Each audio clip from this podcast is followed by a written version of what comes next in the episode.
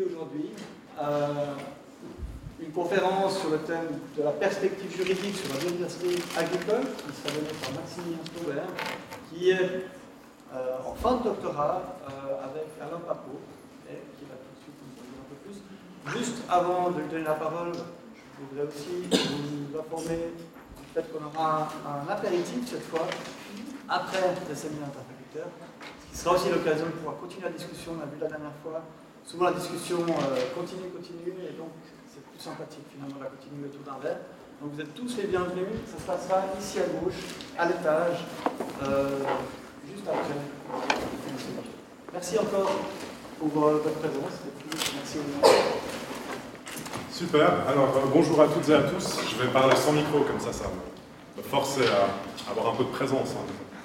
Euh, donc, je suis doctorant à la faculté de droit, gentiment en fin de thèse. Je fais ma thèse sur euh, la sécurité alimentaire, politique euh, nationale et aussi internationale. Alors aujourd'hui, je vais vous parler euh, d'une problématique un peu plus spécifique, qui est celle donc de la biodiversité domestique, plus particulièrement de la biodiversité végétale. Alors, euh, la biodiversité, si on fait peut-être avant ça un bref sommaire ce que je vais vous dire, donc je vais présenter la problématique, euh, rapidement situer la chose historiquement, je pense que c'est important, euh, puis on verra vraiment les aspects juridiques.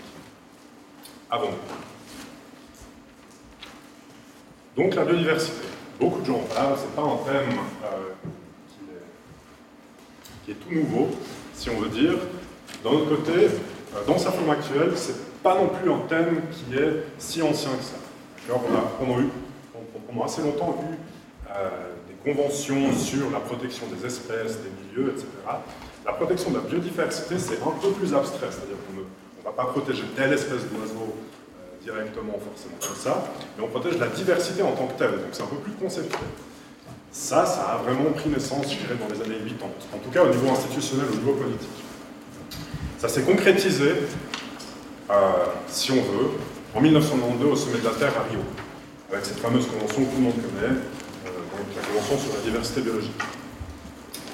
Euh, malgré ça, aujourd'hui, force est de, reconnaître que la, définition de la biodiversité est encore un peu confuse, en tout cas ne fait pas l'objet d'un consensus.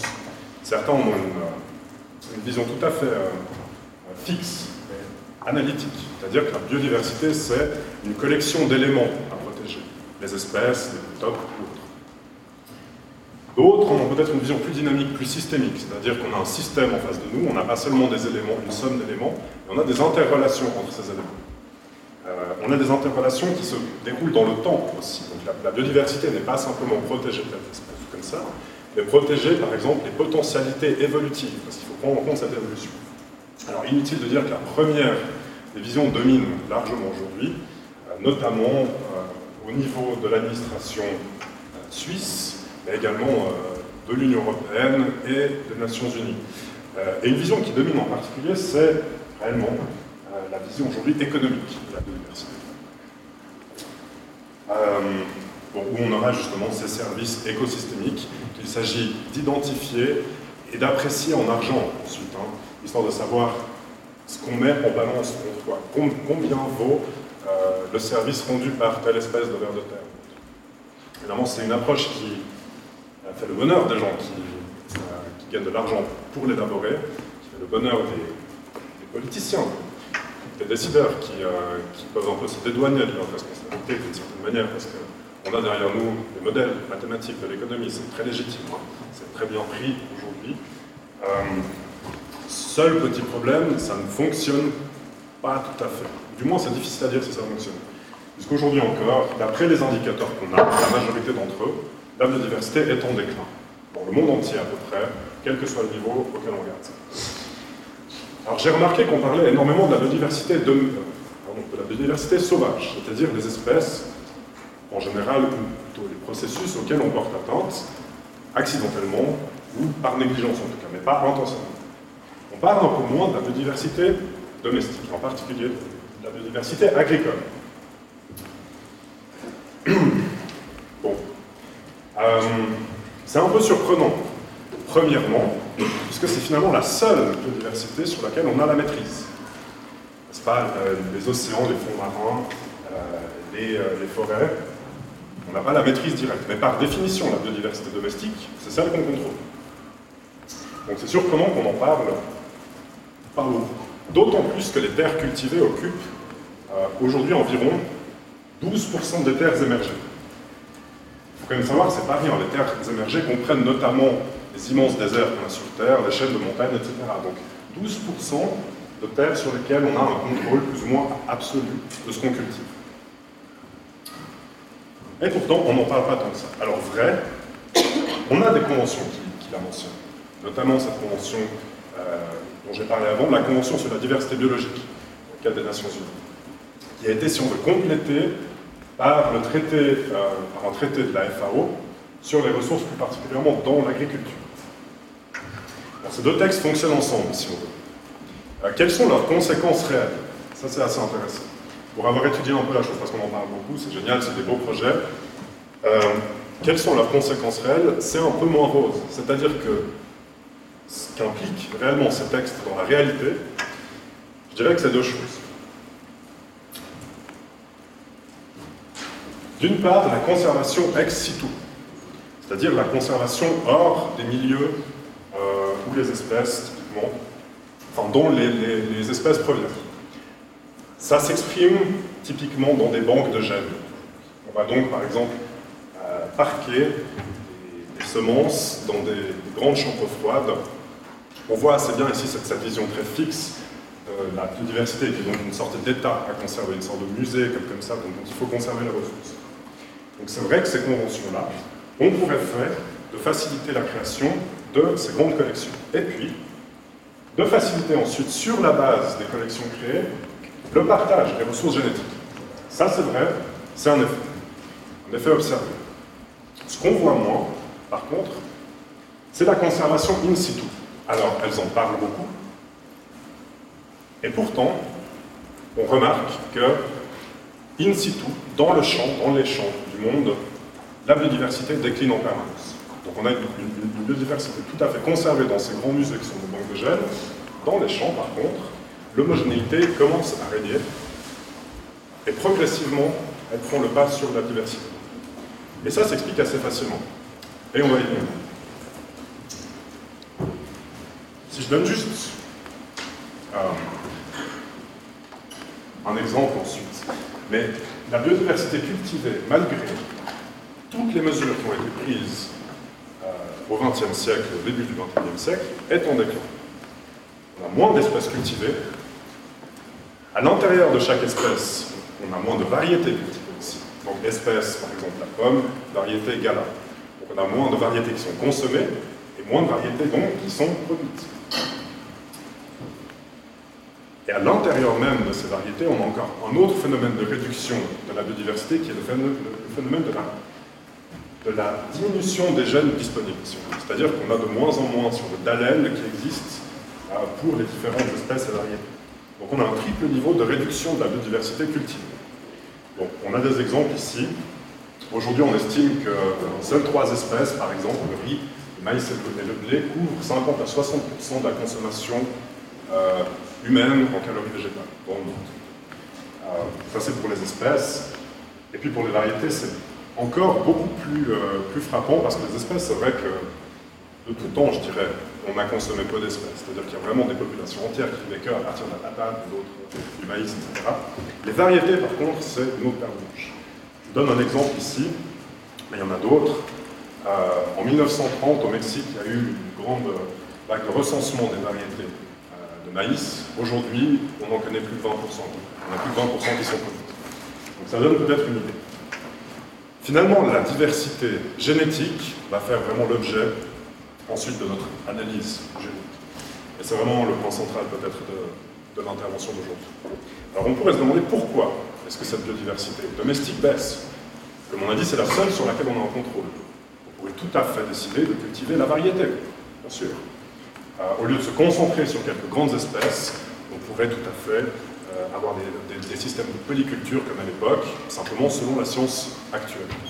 Ce serait écologiquement pertinent, si c'est bien fait, ce serait même sans doute plus productif que, que l'agriculture industrielle qu'on a aujourd'hui. Donc pourquoi? La réponse en fait est assez simple. On a des lois qui interdisent ça. C'est assez direct. On a des lois qui imposent aujourd'hui l'uniformité génétique des cultures agricoles.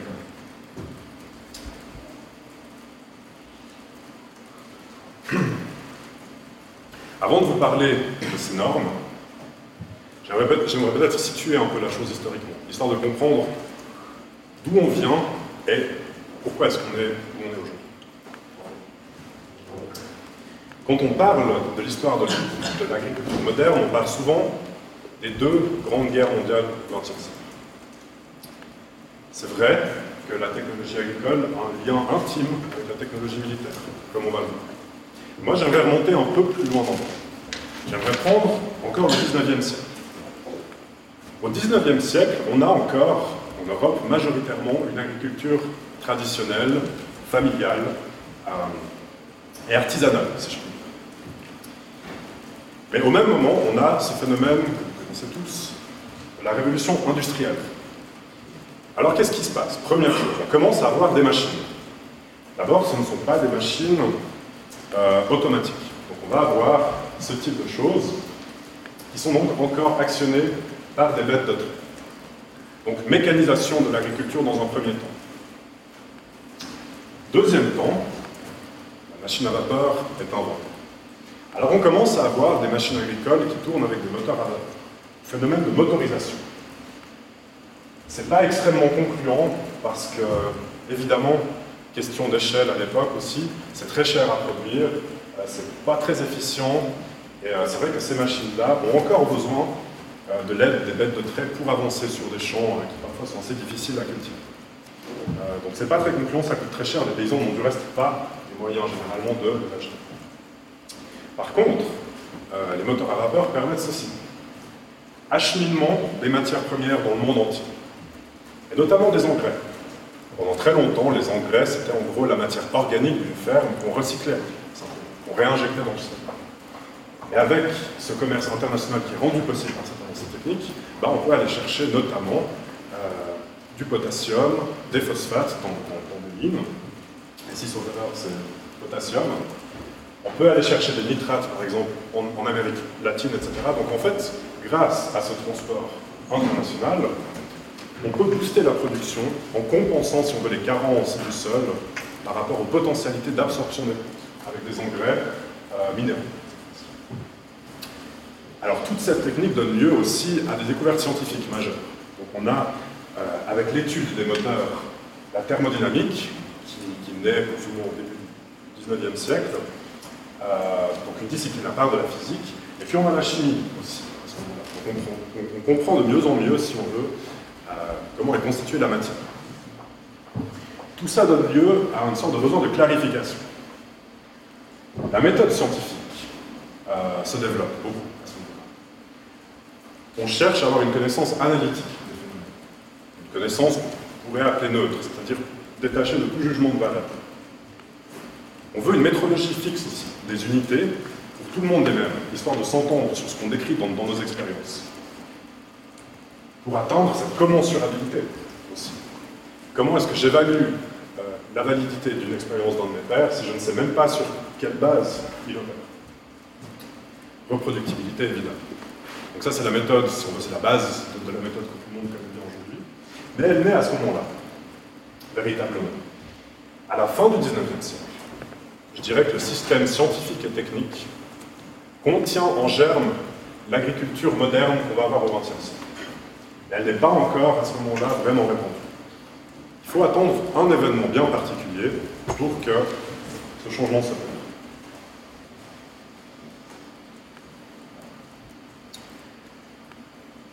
La Première Guerre mondiale a été le déclencheur de l'agriculture industrielle telle qu'on la connaît encore aujourd'hui. Elle a posé vraiment les fondements de la technique qu'on utilise. Alors, il faut voir, on a parlé des moteurs à vapeur, au début du XXe siècle, on développe le moteur à explosion tel, dans une forme qui est à peu près celle qu'on lui connaît encore aujourd'hui. Mais de nouveau, c'est encore très cher à produire, c'est certain que les agriculteurs ne peuvent pas vraiment faire des investissements pareils. Sauf que tout d'un coup, on a cette guerre. On a des industries, des usines qui fleurissent partout, et qui font notamment, qui produisent énormément de chars d'assaut. Bon. Qu'est-ce qui se passe à la fin du conflit? On a donc ces ouvriers spécialisés, ces usines qui ont nécessité des capitaux complètement fous, et qui ne servent plus à grand-chose. Alors qu'est-ce qu'on va faire? On va essayer de recycler tout ça. Alors, première chose, on peut recycler des chars d'assaut comme tracteurs.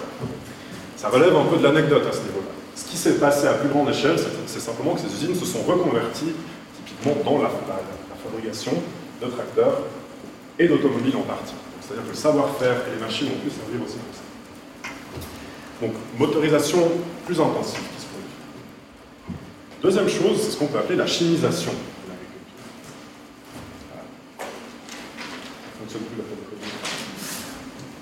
La chimisation de l'agriculture.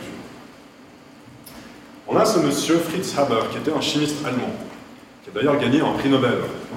Euh, et il a, en fait, euh, lui-même, il est parvenu à, plus ou moins, de ça seulement, à deux avancées majeures pour l'agriculture et pour la guerre.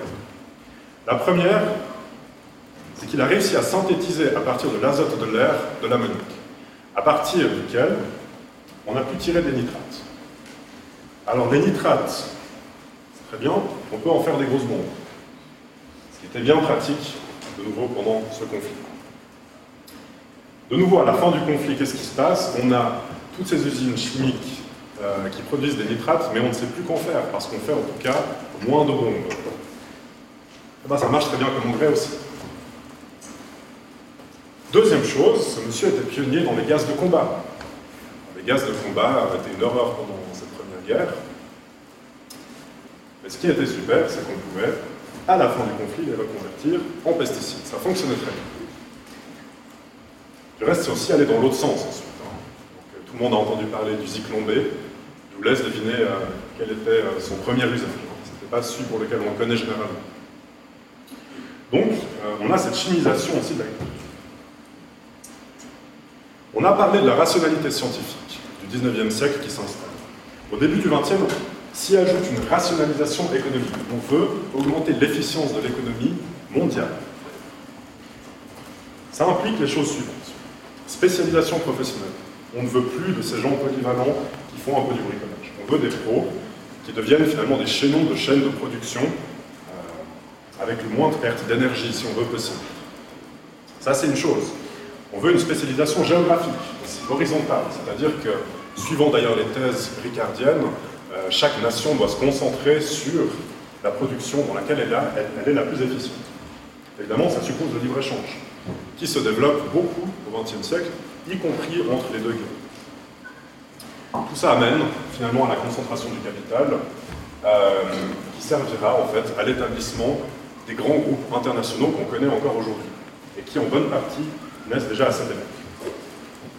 Ce que je dois préciser, c'est que cette agriculture, industrielle ne se développe pas beaucoup en Europe après la Première Guerre mondiale. Elle se développe beaucoup plus aux États-Unis à ce moment-là. Euh, avec certains effets, euh, notamment, on connaît ce phénomène à la fin des années 20, les Dust Bowls, euh, qui sont dus en fait à une gestion catastrophique des sols qui, a, provoqué une érosion assez dévastatrice, hein. et donc euh, des, tempêtes ensuite de ça qui ont poussé des populations entières à migrer vers les villes. En Europe, ça n'a pas trop pris encore à ce moment-là. Euh, il a fallu attendre pour ça la fin de la Deuxième Guerre mondiale. Alors la fin de la Deuxième Guerre mondiale, qu'est-ce qui s'est passé? Je dirais d'abord, il y a un élément psychologique. Les populations européennes, et ailleurs dans le monde aussi, mais on parle de l'Europe, et les populations européennes, ici, ont souffert de la faim. Alors, vrai, les famines n'étaient pas dues à des déficiences économiques, étaient dues au conflit, hein. Euh, mais reste qu'on a des, populations entières qui, sont, qui ont connu le stress de la disette et de la famine. Ça, c'est un moteur psychologique assez fort. Deuxième chose, comme souvent après ces catastrophes, on a un baby boom. Ça doit être une sorte de réflexe qu'on a. Donc on a, si on veut, des gens qui ont subi les, affres de la famine et qui en plus ont plein d'enfants à nourrir. Autant dire qu'ils veulent être sûrs qu'ils aient assez à manger. Ce qui tombe bien d'ailleurs, puisqu'à ce moment-là, on libère des formes d'énergie nouvelles. Dans les années 50, on a les premières centrales nucléaires. Plus d'énergie égale plus de machines, plus de chimie, on peut produire plus de tout. On a un élément aussi culturel. À la fin de la guerre, le plan Marshall, qui vise, en tout cas en apparence, comme conséquence directe, à reconstruire l'Europe, euh, alimente le continent en biens matériels et financiers. Mais évidemment, avec tout ça, on a tout un système de valeurs qui passe l'océan Atlantique. Et on a dit que cette agriculture industrielle avait euh, fleuri aux États-Unis entre deux guerres. Et bien, avec euh, la fin du conflit et notamment le rayonnement nouveau des États-Unis, euh, ce modèle est importé. Ça s'exprime notamment dans la première politique agricole commune. à l'époque de la communauté économique européenne, donc le traité de Rome de 1957 pose les bases d'une politique qui va viser l'industrialisation de l'agriculture européenne. Voilà où nous en sommes à ce moment-là. Il y a un élément que je n'ai pas mentionné, volontairement, c'est l'élément central en fait de notre exposé. Cette petite chose, sous ces airs innocents, a été un casse-tête pour les décideurs politiques et les industriels du XXe siècle. Une source de confusion immense. Comment faire pour dompter ce machin? Ok, on a des plantes qui sont domestiques. Mais elles restent aléatoires en bonne partie. C'est-à-dire que vous pouvez contrôler la production chimique et les machines totalement. Vous ne pouvez pas contrôler totalement les plantes. Elles restent mises finalement aux, aléas des croisements, euh, des mutations et autres. Alors on ne savait pas encore à ce moment-là exactement comment faire. Heureusement, au XIXe siècle, on a M. Mendel, tout le monde connaît ses expériences, qui pose un peu des fondements de la génétique de manière empirique. on se rappelle ces expériences sur les poids. Alors, ces expériences tombent un peu dans l'oubli dans un premier temps, passent un peu inaperçues, et c'est seulement au XXe siècle qu'on redécouvre. Alors on se dit, bon, maintenant on a peut-être un outil qui va nous permettre de dominer cette bête. Il s'agit de mettre un peu d'ordre. Euh, c'est trop chaotique, euh, les paysans font n'importe quoi selon les standards scientifiques et industriels, on veut mettre un peu Plusieurs options. On ne va pas aller dans, le détail de la sélection végétale, c'est très compliqué. Mais plusieurs options suivant plusieurs écoles. On a des, agronomes, des botanistes qui veulent créer des populations résistantes, à travers leur diversité. C'est une idée qui existait déjà à l'époque. Or, on a vu cet idéal scientifique, si on veut, demande des éléments connus dans le détail, reproductibles, etc. Des populations végétales diverses ne répondent pas à cet idéal-là. C'est pour ça qu'on se décide plutôt à la constitution de ce qu'on appelle des lignées pures. Alors les lignées pures sont des végétaux qu'on va contraindre à la consanguinité par autofécondation. Au bout d'un moment, vous réduisez la base génétique euh, à tel point que ces végétaux deviennent homozygotes. Pour certains d'entre eux, ceux qui supportent bien cette consanguinité, vous gardez le produit tel quel, et pour d'autres, vous les croisez. Vous avez des hybrides ensuite qui sont hétérozygotes, mais génétiquement identiques malgré tout. Alors pourquoi est-ce qu'on veut des végétaux identiques et homogènes? Une question. D'une part, on n'avait pas encore une idée aussi précise de l'importance de la diversité. Et d'autre part, c'est très arrangeant d'avoir ça. Vous imaginez pour les machines, d'une part, euh, si on a des populations diverses, vous avez un épi qui fait 1,50 m, un épi qui fait 1 m. Euh, quand on a des machines qui ont des surfaces de coupe horizontales, c'est très gênant. On a certaines plantes qui sont coupées au milieu du dos. Ça va pas. Avec ça, on a des plantes qui font toute la même taille. C'est super. Elles réagissent de la même manière aux, produits chimiques également, ce qui est important. Donc, gros avantage au niveau de la production. Au niveau de la transformation alimentaire aussi. On a cette première boulangerie industrielle avec ses fours euh, énormes. On veut que lorsqu'on achète de la farine, les pains lèvent de la même manière, toujours. Qu'on puisse régler le four de telle manière que tous nos pains montent à peu près en même temps de la même façon. Et finalement, évidemment, une pression des consommateurs. On a les marques euh, qui commencent à apparaître comme, comme phénomène. Le consommateur d'un jour à l'autre, d'une semaine à l'autre, d'une année à l'autre, veut les mêmes goûts. N'est-ce pas? Pour avoir le même goût, quand on achète un produit de la même marque, parce que c'est cette marque qu'on aime, eh ben, il faut les mêmes matières premières. Tout ça pour dire qu'à ce moment-là, on veut avoir des plantes homogènes pour toute sa vie. Ainsi, on atteint aussi, pour le végétal, cette idée de la rationalisation économique. On a des gens deviennent des sélectionneurs spécialisés. Avant, c'était les paysans qui en faisaient un peu qu'à leur tête. Avant, c'est des sélectionneurs spécialisés. Des scientifiques formés dans les universités. Spécialisation géographique, les États vont se spécialiser dans certaines espèces, et on verra ça notamment dans les années 60 avec les, les États de l'Occident qui vont exporter énormément de variétés, ce qu'on appellera la révolution verte.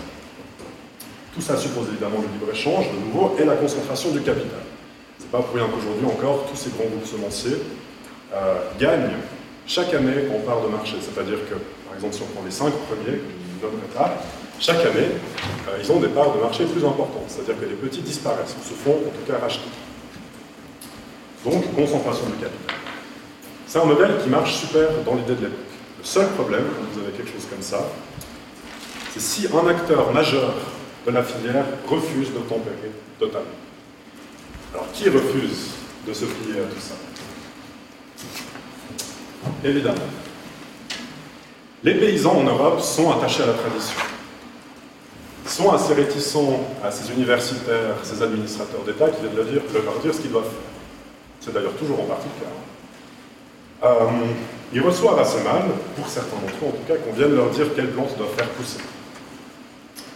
Et ça, c'est bien embêtant pour les administrateurs en question et les capitaines d'industrie. Comment faire quand les producteurs eux-mêmes ne veulent pas utiliser les variétés qu'on aime ben, On va utiliser l'instrument standard, la loi.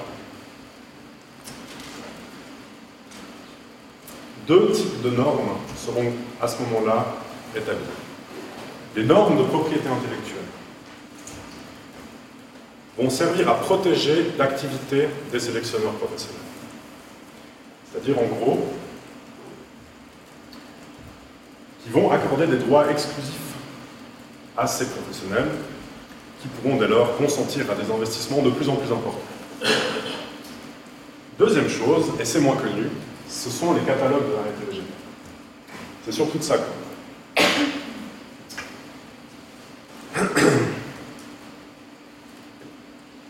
Il faut se rendre compte d'une chose. Ces corps de normes datent, tous deux, du milieu du XXe siècle. Alors les normes de propriété intellectuelle sont évidemment plus anciennes, mais leur extension au domaine végétal date à peu près de cette époque. Euh, à l'époque, on comprend pourquoi les gens font ça. Il ne faut pas être trop sévère. Aujourd'hui, c'est un peu plus étrange. Ces normes sont toujours là, plus ou moins telles quelles, elles se sont même affirmées. Or, aujourd'hui, la science écologique s'est développée. Et je vais vous montrer en quoi euh, ça pose problème. Première chose, il existe une confusion. Souvent dans la presse, les gens vont confondre, par exemple, euh, le phénomène de l'uniformisation du vivant euh, et l'associer avec les normes de propriété intellectuelle. Je ne dis pas qu'elles n'ont pas un effet dans ce sens-là, qui est plus compliqué. Il faut bien se rendre compte que ce que fait la propriété intellectuelle n'est pas d'imposer à qui que ce soit l'usage d'un produit. Sur les végétaux, on a des brevets. On en parle d'ailleurs souvent à tort ici. On peut breveter un végétal. En Europe, on ne le fait pas trop. On a plutôt le régime des obtentions végétales. Alors les brevets sont surtout utilisés aux États-Unis sur les végétaux. En Europe, on peut breveter une plante, mais seulement si elle est issue de biotechnologie. En gros, si vous euh, mettez au point une variété transgénique, vous pouvez déposer un brevet dessus. Pour le reste, dans l'Union européenne et la Suisse, c'est le régime des obtentions végétales, qui est assez proche de celui des brevets, mais qui n'est pas celui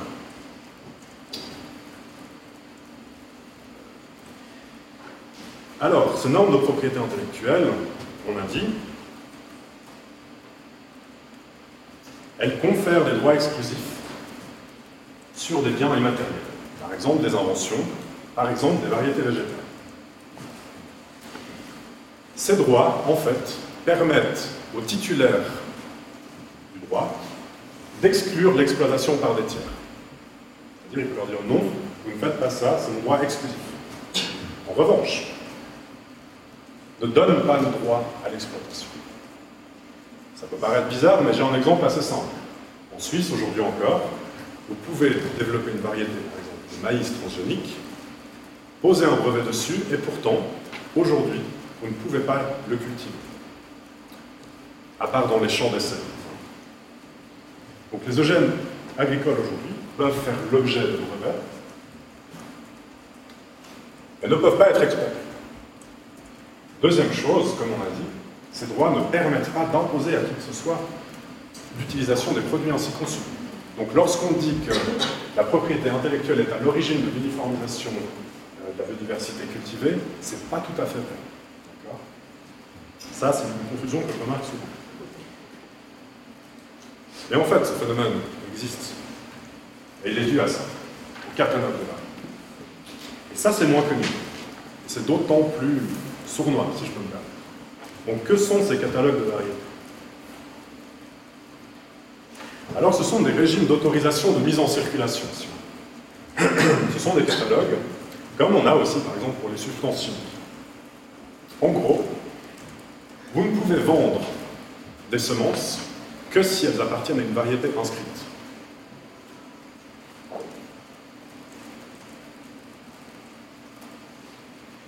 Je dis vendre, il faut bien comprendre quelque chose. En Suisse et dans l'Union européenne, la mise en circulation comprend la vente, effectivement, mais aussi l'échange et la donation. Autrement dit, pour qu'un paysan puisse échanger un sac de, de grains avec son voisin ou même le lui donner, il faut que ces semences soient constitutives d'une variété identifiée et que cette variété soit enregistrée dans un catalogue. Question, comment est-ce qu'on enregistre une variété dans un catalogue? Beaucoup de tests, beaucoup de conditions, notamment un contrôle qualité des semences, etc., euh, des tests de, valeur agronomique et tout ça, euh, de précocité, de rendement en concret. Donc il y a beaucoup de choses, c'est long et ça coûte cher. Mais il y a un éventail, si on veut, euh, de tests qui m'intéressera particulièrement. Ce sont les critères de distinction, d'homogénéité et de stabilité. Alors, que sont-ils? La distinction d'abord. Vous trouvez cette définition dans la loi suisse, mais c'est la même qu'on trouve euh, dans les textes de l'Union européenne. Une variété est distincte lorsqu'elle se distingue nettement par un ou plusieurs caractères importants de toute autre variété connue, et lorsque ces caractères peuvent être connus et décrits avec précision. Autrement dit, on veut des objets identifiables comme tels et distincts des autres. Ça semble assez logique hein, dans le modèle. Deuxième critère, homogénéité. Alors on a ici une variété est homogène lorsque les plantes qui la composent, abstraction faite des rares aberrations, sont semblables ou génétiquement identiques pour l'ensemble des caractères pertinents. Donc les caractères agronomiques. Et finalement, la stabilité. Une variété est stable si elle reste conforme à la définition de ses caractères essentiels à la suite de ses multiplications successives. Vous voyez bien où je vais venir. Un critère m'intéresse en particulier ici. C'est celui de l'homogénéité. Si on résume, pour que les semences d'une variété puissent être vendues, mais même échangées ou données, cette variété doit être homogène. C'est-à-dire les plantes qui la composent doivent être semblables ou génétiquement identiques.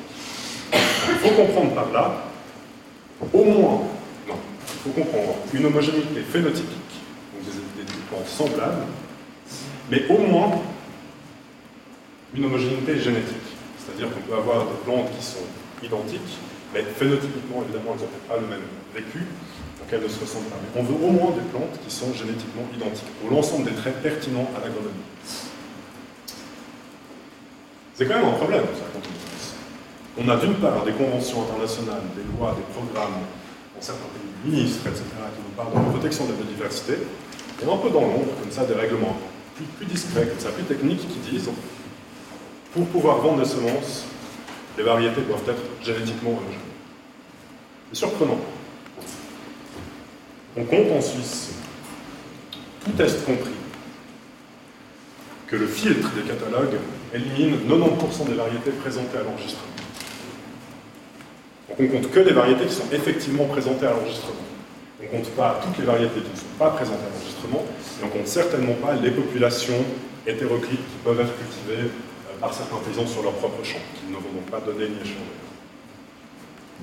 Donc ces catalogues constituent un goulot d'étranglement, si on veut, très important. Le résultat, c'est qu'on a peu de variétés aujourd'hui, et que celles-ci sont toutes homogènes. C'est imposé par la loi.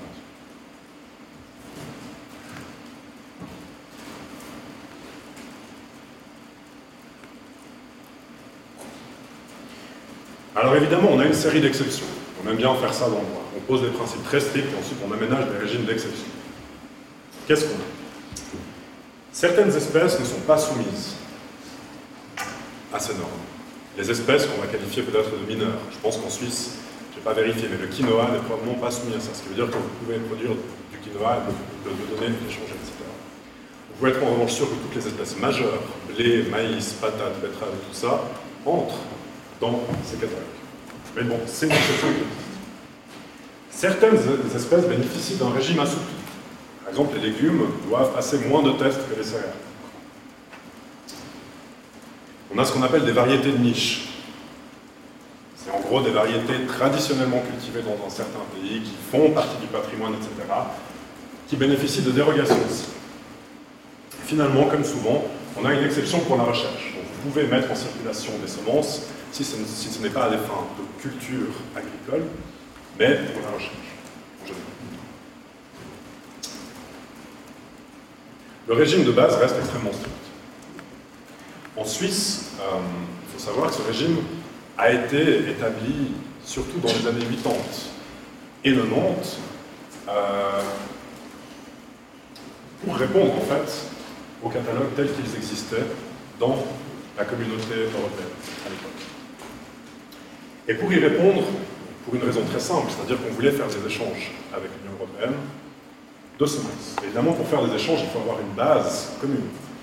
Donc on a adapté la réglementation suisse à ce qui se faisait en Europe. Je dois toutefois préciser qu'en Suisse, on a encore un régime particulièrement cool. Une délimitation générale. Cette réglementation ne s'applique qu'à l'usage professionnel. C'est-à-dire, en gros, les agriculteurs évidemment sont concernés, les sélectionneurs, professionnels, mais pas les jardiniers amateurs. C'est-à-dire que vous et moi, si on, si on fait des super blés dans notre jardin, on pourrait encore se donner ou s'échanger des semences sans que, sans euh, avoir la menace d'une sanction. Ce n'est pas le cas en Europe. Pour l'Union européenne, euh, ce n'est pas limité à l'usage professionnel, raison pour laquelle vous avez peut-être entendu parler de ce cas assez récent euh, qui concernait donc une association française appelée Cocopoli, constituée majoritairement de jardiniers amateurs, euh, et qui effectivement vendait, en partie échangeait ou donnait des semences qui n'étaient pas enregistrées français. Ils ont été attaqués, et ils sont montés jusqu'à la Cour de justice européenne, qui leur a donné tort, qui a dit c'est effectivement illégal de faire ce que vous faites. Donc ce principe a été affirmé dans l'Union européenne, en Suisse, c'est quand même un peu plus simple. N'empêche que le principe est là.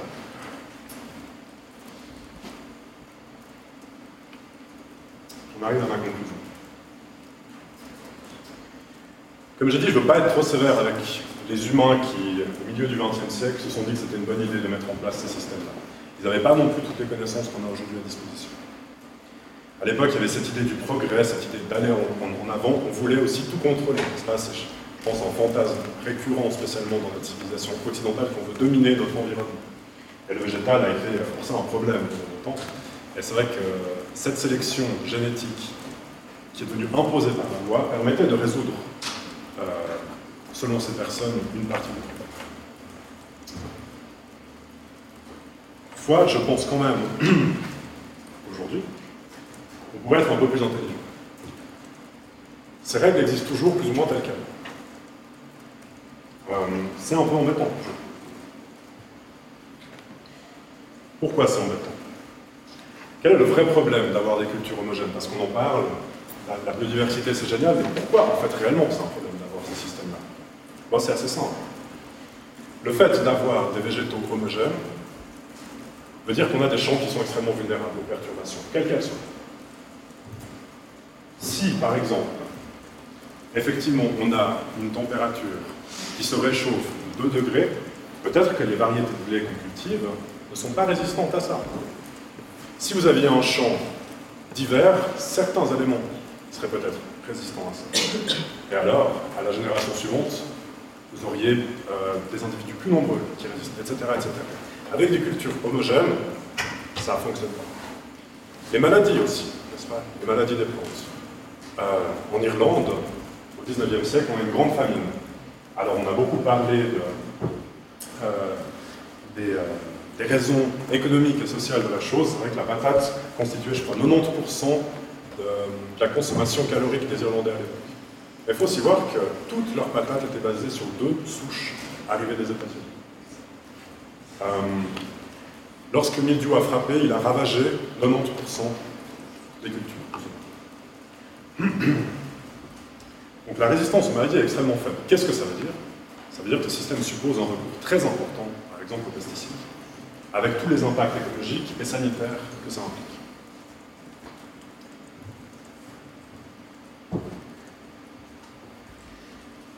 Personnellement, je trouve ça assez particulier. Qu'on ait ces mouvements pour la biodiversité, etc. Des politiciens qui, ont toute bonne foi, s'expriment là-dessus. Mais à côté de ça, le seul élément qu'on contrôle vraiment, on impose l'uniformité. Moi, je vois là une sorte d'anomalie. Alors, quelle, est la solution, en fait? Un temps, je pensais proposer de l'abolir ces catalogues. Les réactions auraient été trop fortes et puis c'est même pas nécessaire. On peut garder les catalogues. Finalement, pour certaines personnes, ça peut être intéressant de concevoir des variétés distinctes, homogènes et stables et de les vendre. Je peux bien imaginer que les gens qui travaillent à destination de l'industrie alimentaire, par exemple ceux qui font des biscuits, du pain, comme on a dit, eux veulent une matière première qui reste stable. Qu'on garde donc les catalogues. Ça coûte plus cher à faire, peut-être qu'il y a plus de retours aussi sur l'investissement. On peut garder ça. Mais il faudrait abolir le caractère obligatoire de l'enregistrement au catalogue. De telle manière que les agriculteurs qui souhaitent s'échanger, ils le font depuis des millénaires, leurs semences, euh, pour une raison ou pour une autre, ils n'ont pas besoin de justifier, puissent le faire sans s'exposer à des sanctions légales. Savoir qu'aujourd'hui en Suisse, je crois, euh, ils s'exposent à des amendes de jusqu'à 40 000 francs, chose comme ça, s'ils se donnent un paquet de semences. Hein. Alors je ne sais pas à quel point, je ne pense pas que la surveillance soit extrêmement étroite, mais sur le principe, c'est un peu gênant.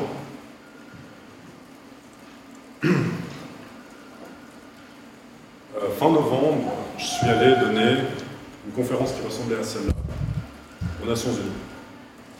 Euh, devant un parterre, notamment d'experts, je m'étais arrêté à peu près ici. Ça fait 45 minutes, c'est super. Je vais un peu déborder aujourd'hui, mais pas beaucoup. Je m'étais arrêté là, et ils m'ont dit, bon, merci beaucoup monsieur, c'est très gentil ce que vous nous proposez. Et finalement, nous, on travaille avec des faits, on travaille avec des données. C'était notamment des conseillers à l'Union européenne. Ils m'ont dit quelle preuve vous avez, quelle preuve formelle qu'en supprimant le caractère obligatoire de ces catalogues, on retrouverait la biodiversité. Moi, j'ai bien dire, écoutez, on n'a pas de preuve formelle pour ça, pour la bonne raison qu'à ma connaissance, aucun pays qui a institué ces catalogues n'est revenu en arrière. On commence à voir ce que ça veut. On dit très bien. Comment est-ce que vous pouvez affirmer que l'introduction de ces catalogues a entraîné ce phénomène de la réduction de la biodiversité? Donc les catalogues sont entrés en vigueur plus ou moins dès les années 50-60, au même moment, on commence à voir une réduction de la biodiversité. Corrélation ou causalité? Évidemment, on ne peut pas établir un rapport de causalité. C'est l'agriculture industrielle dans son ensemble, en tant que complexe, qui requérait, imposait cette homogénéité, euh, dans ses dimensions techniques, économiques et politiques. Euh, ces lois font partie, sont en pilier de ce système. Mais on ne peut pas dire qu'à elles seules, elles ont créé ça. Elles sont peut-être des conséquences de forces économiques et politiques.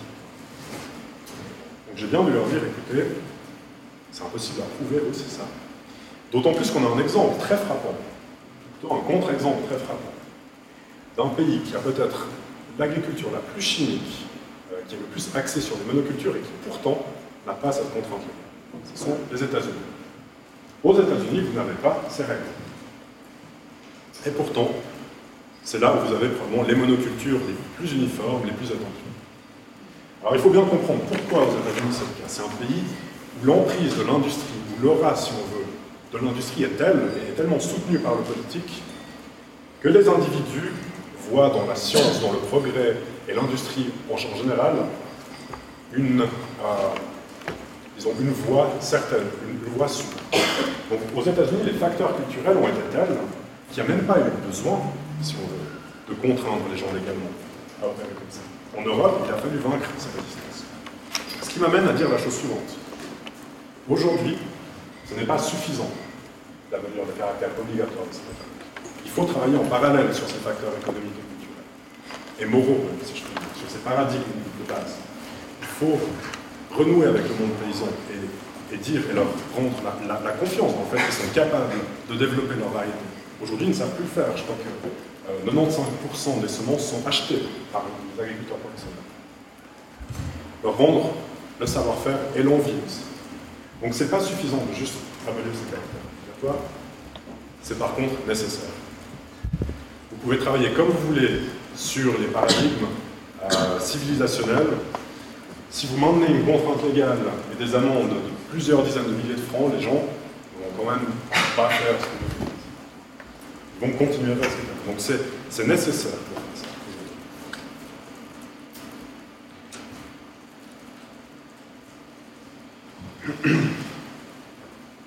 Donc je maintiens, malgré ce, que disaient ces experts euh, de l'Union Européenne et des Nations Unies, je maintiens que je pense que ça reste une bonne idée de faire ça au regard des connaissances actuelles.